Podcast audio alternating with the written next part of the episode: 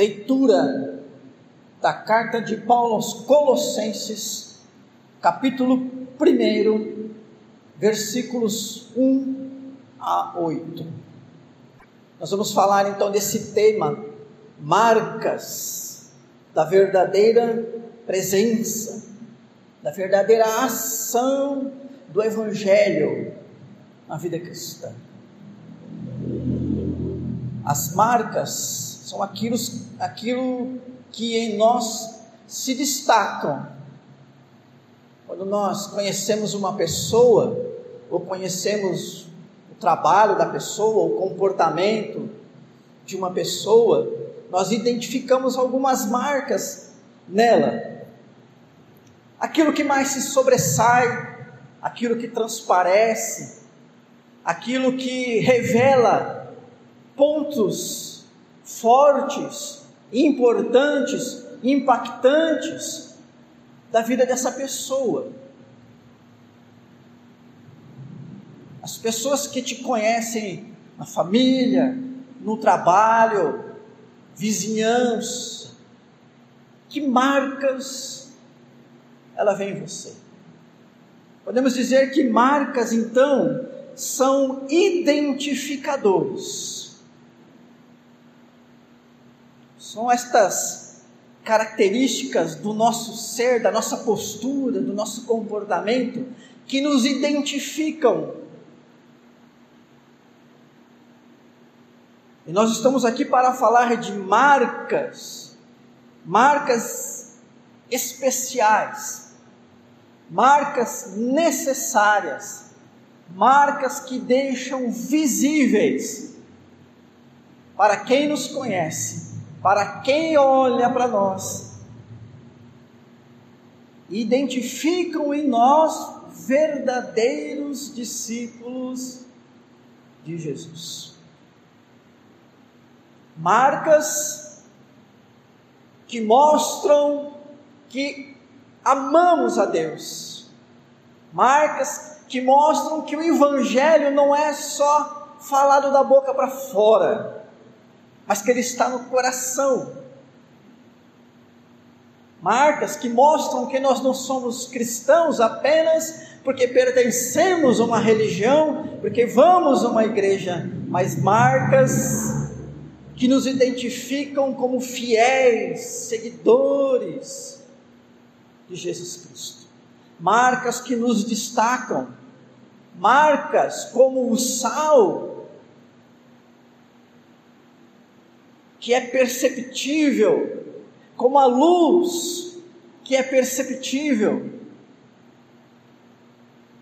Marcas que não escondem quem somos, marcas que não causam surpresa nas pessoas quando falamos para elas: tememos a Deus, seguimos a Jesus, temos uma vida cristã, somos pessoas de vida cristã ativa, oramos, louvamos, vamos à igreja.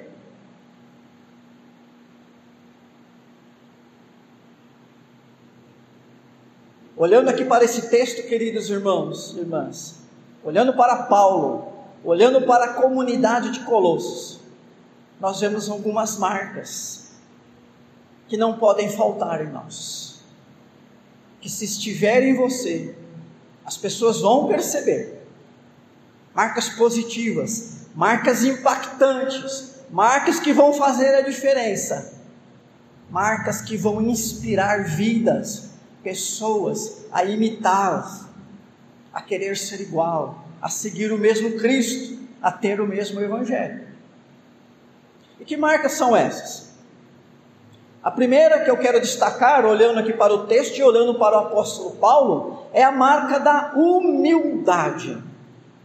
Versículos 1 e 2 é da onde eu quero extrair essa marca, porque olhando para Paulo, nós vemos nele um homem humilde. E a humildade, irmãos e irmãs, é uma das principais virtudes cristãs. Lembrando que o plano de Deus para nós é viver em sociedade. E lembrando que não só vivemos em sociedade, como família, né? E a sociedade na qual nós estamos inseridos, a cidade, o país, mas também, queridos irmãos, quando nós somos chamados pelo Evangelho, nós somos chamados a fazer parte de uma comunidade. Comunidade. Isso aqui é uma comunidade. A raiz, né? Comum. E a palavra grega para isso é koinonia, vem lá de comunhão. É uma comunidade porque as pessoas têm em comum ou vivem em comum uma mesma comunhão com o Pai, com o Filho, com o Espírito Santo e uns com os outros. Como é que nós podemos viver corretamente e contribuir positivamente para uma sociedade, para uma comunidade, se resolvermos ser arrogantes, orgulhosos, invejosos, vaidosos, egoístas? Bom, eu acabei de falar algumas características do mundo, não é isso? Porque o mundo na qual nós estamos inseridos é arrogante, vaidoso, cobiçoso, invejoso, egoísta. Então a marca da humildade é a marca de nadar contra a maré do mundo. É de correr contra o vento em plena subida porque o mundo nos incentiva e nos conduz a ser arrogante, vaidoso, orgulhoso, cobiçoso e egoísta. Porém, o cristão tem que ser humilde, porque a palavra de Deus coloca que é fundamental a humildade. A humildade é tão divina que o próprio Jesus deu exemplo claríssimo de uma vida humilde. Diz o texto que ele lavou os pés dos discípulos. Simbolicamente, um ato de extrema humildade. O servo, servo, lava o pé do Senhor, e não o contrário. Ele, o Senhor, nós, os servos, mas ele abriu mão de toda a glória, de toda todo nome, de todo status e lavou os pés dos discípulos, dizendo para eles: é assim que vocês têm que ser. E os que estavam lá, os apóstolos, né, os, os apóstolos, os que então é, é, foram chamados para o apostolado, e nós vimos isso há pouco tempo em Atos capítulo 2, né? quando falamos um pouco disso, Atos 16, semanas atrás. Qual é a primeira bem-aventurança? Bem-aventurado os humildes de espírito, e presta atenção, porque diz que deles ou a eles pertence o reino de Deus. Isso quer dizer que todo aquele que é do reino de Deus precisa ser humilde de espírito.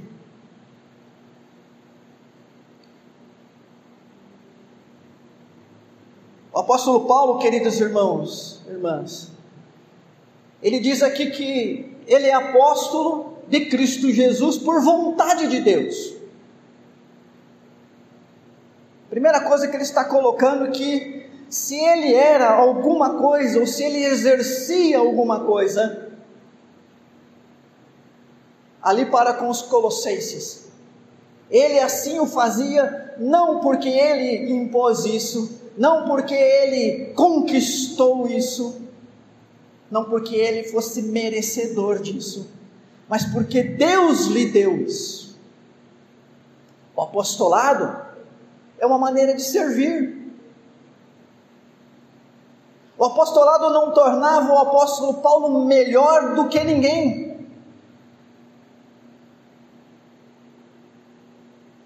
Por isso que nesse mesmo versículo ele vai dirigir a sua carta ao irmão Tiago e aos santos e fiéis irmãos em Cristo Jesus.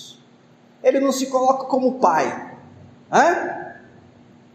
como aquele que está acima, que tem uma hierarquia e ele ocupa uma posição maior.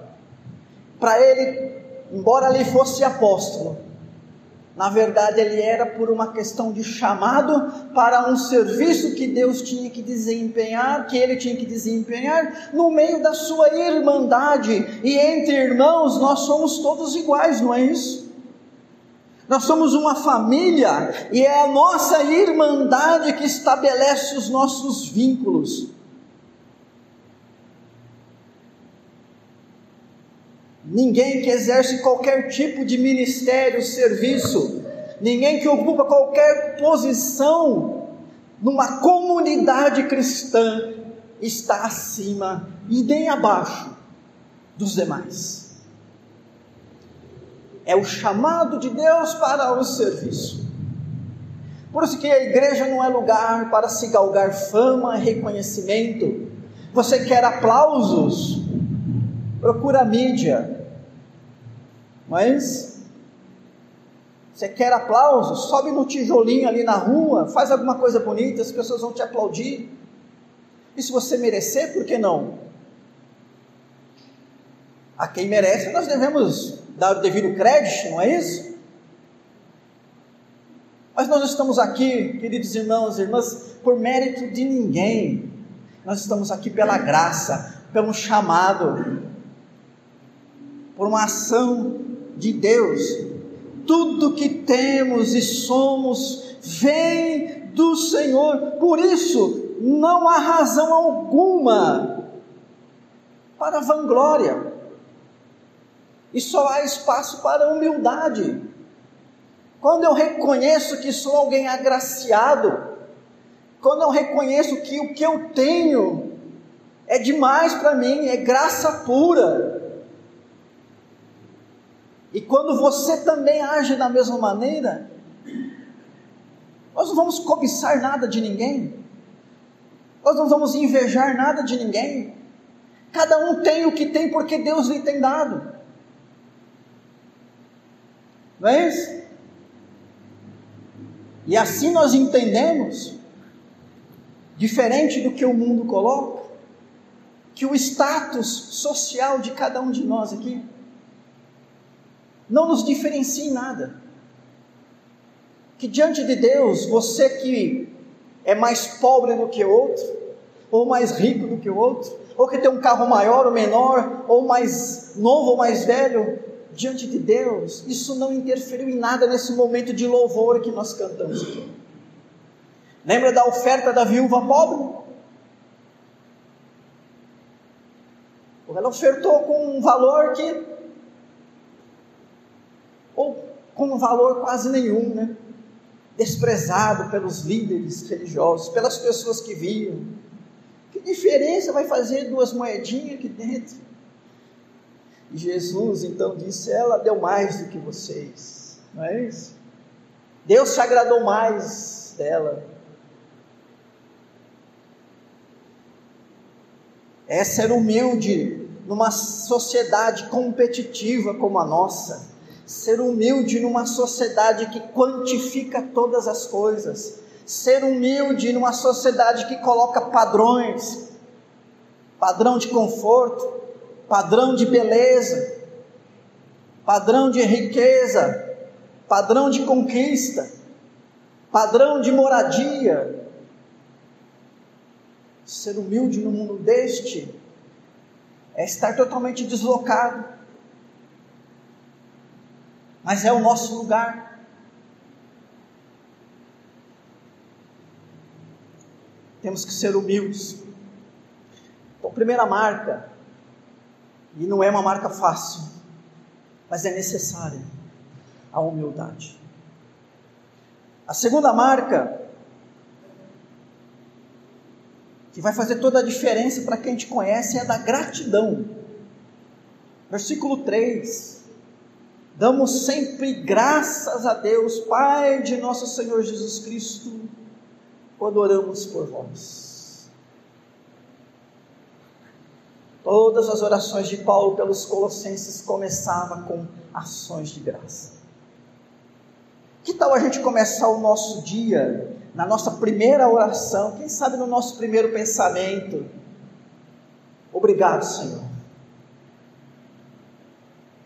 Antes de você começar a pensar nos desafios do dia, obrigado, Senhor. Obrigado. Fala isso de coração, o seu dia vai ser diferente. Para Paulo era fácil dar graças, né? Ah, Paulo Paulo. Irmãos, irmãs, interessante olhar aqui na, nessa carta de Filipenses, em que Paulo começa uma carta dando graças a Deus pela vida daquelas pessoas, não se tratava de uma igreja sem problemas. Capítulo 2, versículo 20 em diante, nós vamos avançar nesse isso porque o tempo não nos permite, mas mostra que tinha problema dentro da igreja. Hã? Por que, que tem problema dentro da igreja? Porque eu estou nela. Você está nela. O problema não está no Evangelho, o problema não está no corpo de Cristo, o problema não está na palavra, mas está em nós. Está no fato de que nem todos estão com a mesma disposição de servir a Deus buscando a mesma santificação. Quem sabe nem todos verdadeiramente convertidos. Isso é uma questão individual, examine o seu coração. Né? Mas havia sim problemas dentro da igreja, Paulo tinha que lidar com esses problemas ali, e ele mesmo também tinha problemas na sua vida pessoal. Capítulo 21, versículo 24, ele fala assim: Olha, agora eu me regozijo nos meus sofrimentos por vós. É aquele negócio de dar graça só quando tudo está bem, quando tem dinheiro na conta, quando você está cheio de disposição física, mental, é? quando você está com o coração assim, feliz, esse é um dia para dar graças, evidentemente, evidentemente, né? Mas e quando as coisas mudam? Existem montanhas, existem os vales. E a nossa vida é assim, um dia está lá, né? Na festa, na comemoração, na alegria, no outro dia nós estamos passando, né? A experiência do vale, que o Salmo 23 chama até de vale da sombra da morte aquela experiência arrepiante, que tira a nossa tranquilidade. O apóstolo Paulo não foi diferente. Nós vemos isso em outras cartas, em que ele fala de momentos né, de abundância, mas também momentos de privação, momentos de conquistas, vitórias, momentos em que eu quase morri afogado né? Essa história dele e esse homem, esse homem está dando graças. Ele está olhando para os crentes de Colossos que tinham problemas, mas ele não está naquele momento falando: ah, não vou agradecer pela vida do fulano, porque ele não é perfeito. Eu não vou agradecer pela vida do Beltrano, porque ele erra. Se a gente começar a olhar, queridos irmãos e irmãs, só para o lado dos problemas e defeitos, se a gente tiver um olhar totalmente pessimista, negativo, só procurando o que tem de pior e ruim nas coisas e nas pessoas, isso vai estar no nosso coração. Provérbios, como imagina a sua alma, assim é o homem. Está lá em Provérbios. O que você enche a sua cabeça de, as coisas que você enche na sua cabeça, os pensamentos que você fica alimentando na sua cabeça, vão parar no seu coração.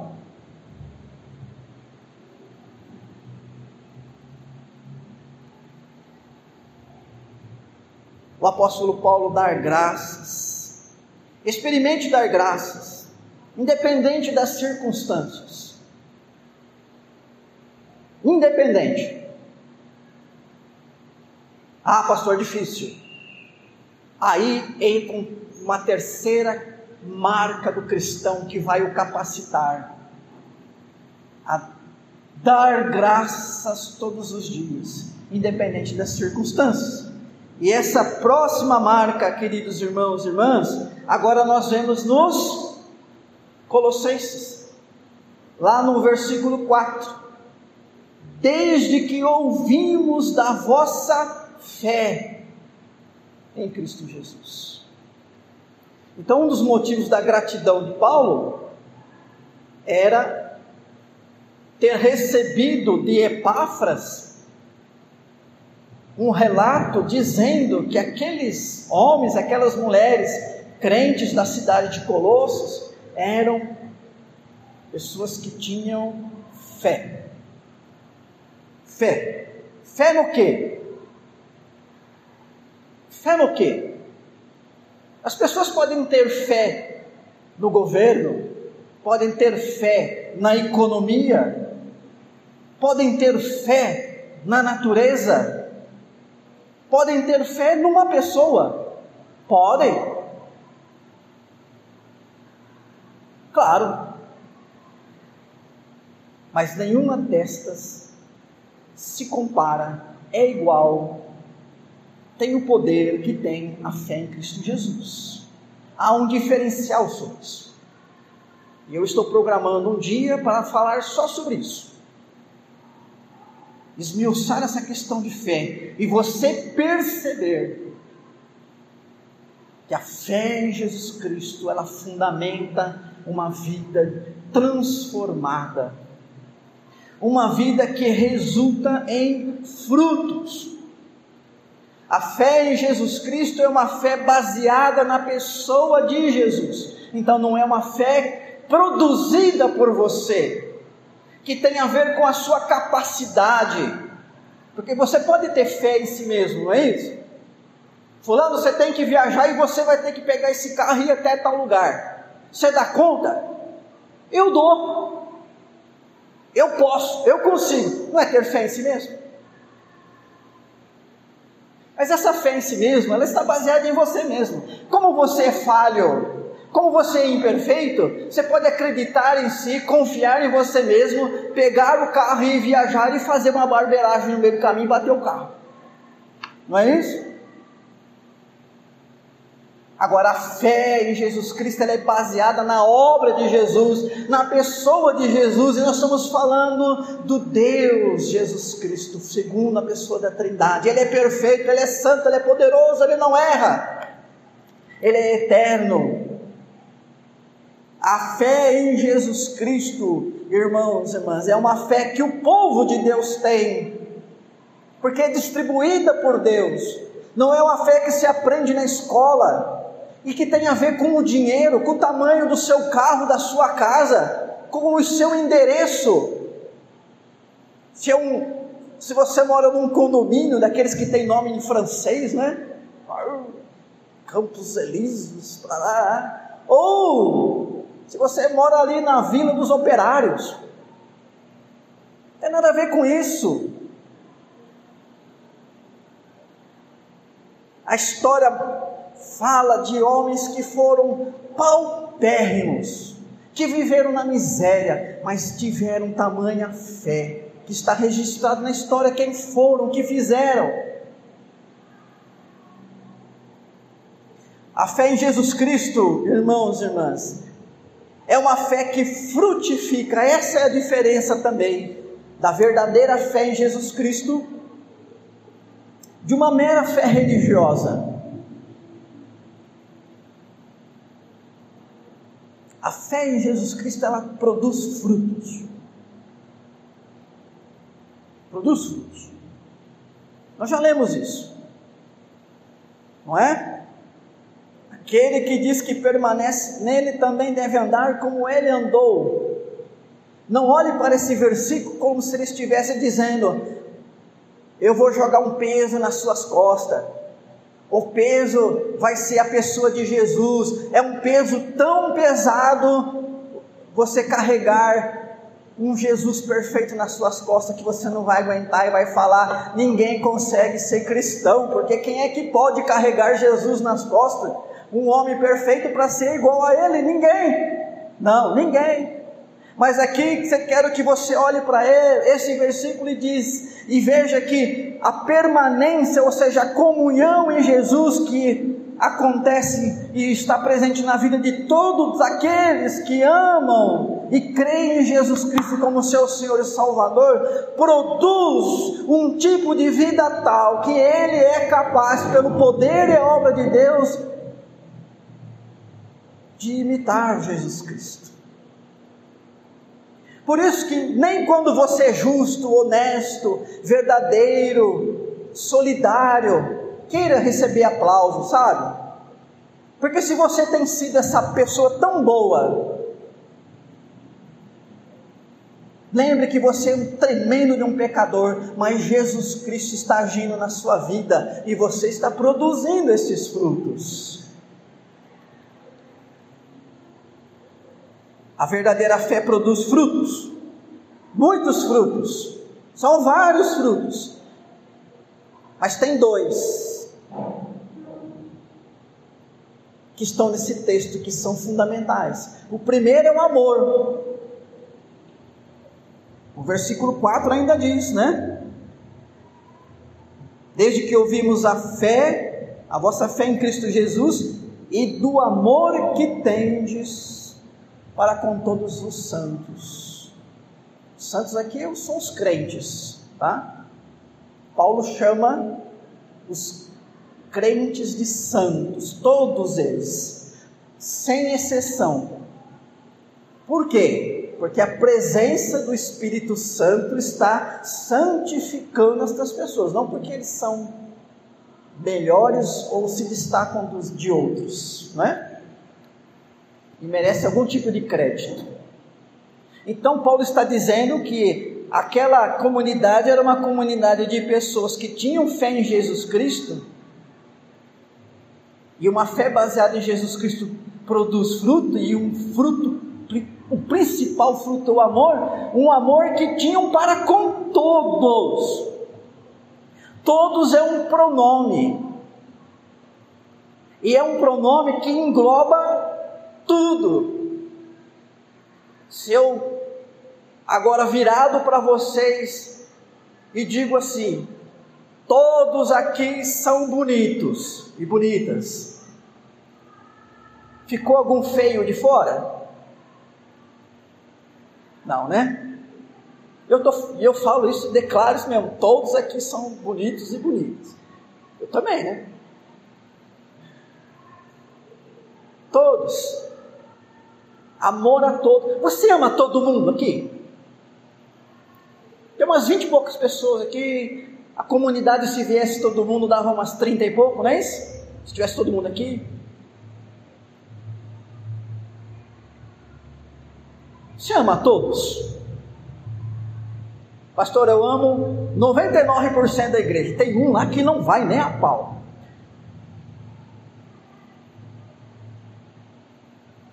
Você precisa procurar essa pessoa. Precisa orar por essa pessoa. Se quebrantar, tem que amar. Amar a todos. Fulano não merece meu amor.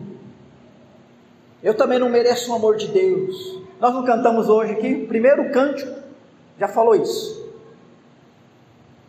E esse último, logo eu, tão pobre pecador, logo eu, mas logo eu Deus foi amar. Logo eu, é.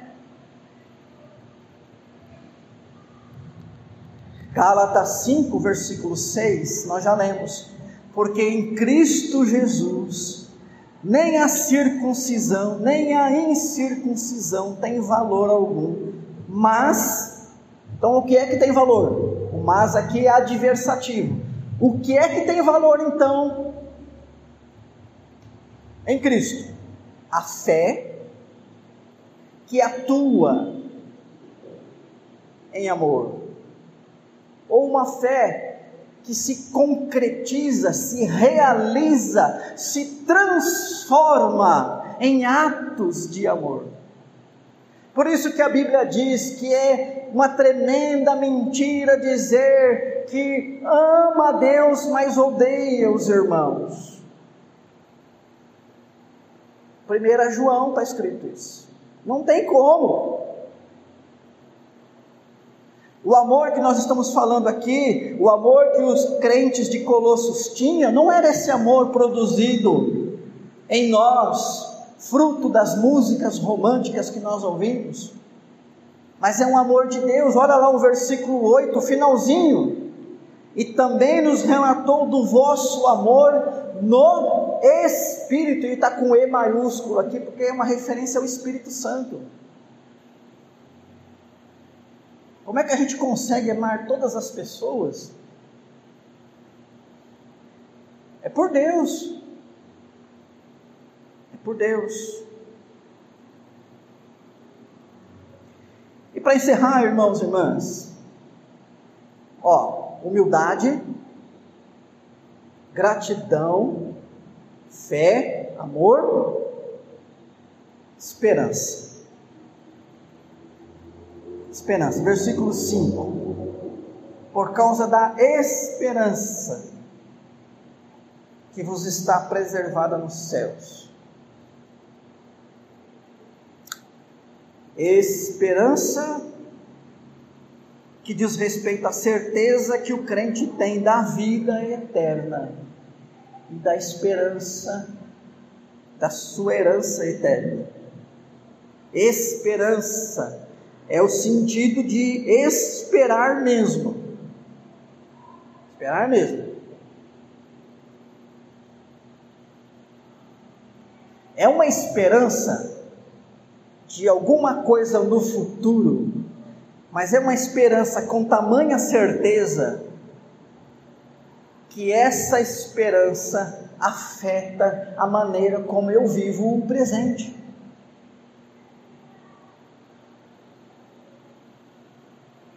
Existe um tipo de esperança que você tem, que você projeta a sua vida no futuro. Hoje eu estou na miséria, Hoje eu estou na pobreza. Hoje eu moro numa casinha popular. Mas daqui 10 anos, 20 anos, eu estou guardando dinheiro para isso.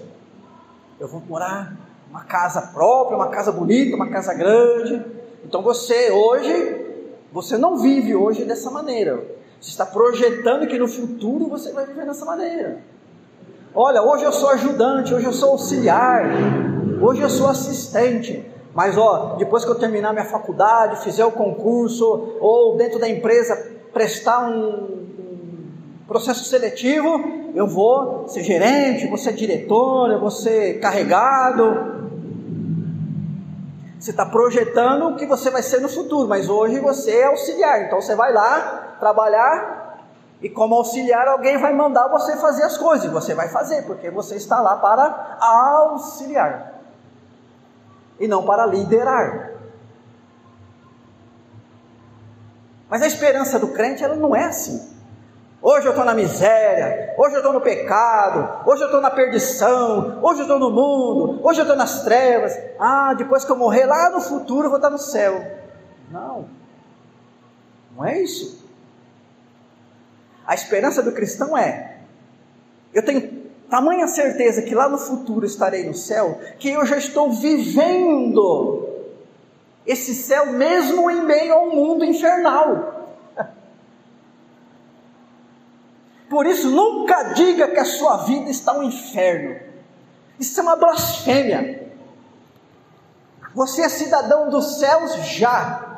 Pastor, mas como eu sou cidadão do céu, que eu tenho que trabalhar, trabalhar para conseguir comer arroz, feijão e às vezes um ovo, uma carne de segunda, não consigo pôr um filé mignon no meu prato de jeito nenhum. Como que eu estou no céu? Se eu fui no médico e agora ele falou que eu estou com problema X, Y, Z. Você está assim. Você já é cidadão do céu. E coisas maravilhosas do céu estão dentro de você. Salmo 23: Ainda que eu ande pelo vale da sombra da morte, não temerei mal algum, porque tu estás comigo. O teu bordão e cajado me consolam. Por isso que eu digo: Senhor é o meu pastor, nada me faltará, mesmo em meia privação. Isso é viver a realidade do céu, isso é antecipar a realidade do céu. Cuidado com aquele discurso que diz que o cristão tem que viver na prosperidade e riqueza, uma vez que ele vai ser próspero e rico no céu. Viver o céu hoje não é viver uma vida de abundância, prosperidade material e uma vida onde não há problemas, onde você não passa por lutas, porque se assim fosse, o apóstolo Paulo era um grande mentiroso, porque ele mesmo está dizendo aqui, capítulo 1, 24, dos seus sofrimentos. Um homem que sofria.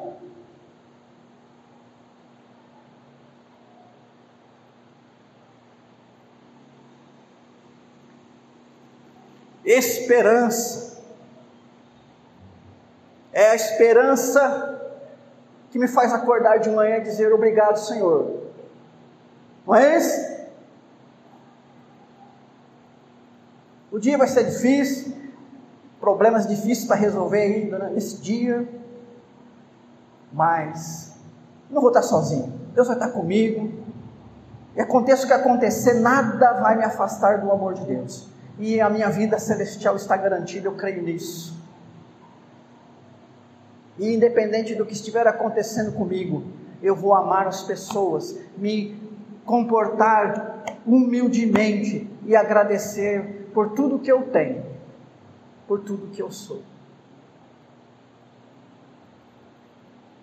Esta é a descrição do Filho de Deus, do discípulo de Jesus Cristo. Se nós vivermos assim, irmãos e irmãs, Nós vamos ser igual o sal, igual a luz. Nós vamos se destacar. E vamos produzir nas pessoas o interesse pela palavra de Deus. Interesse mesmo Jesus que transforma as vidas de maneira tão especial.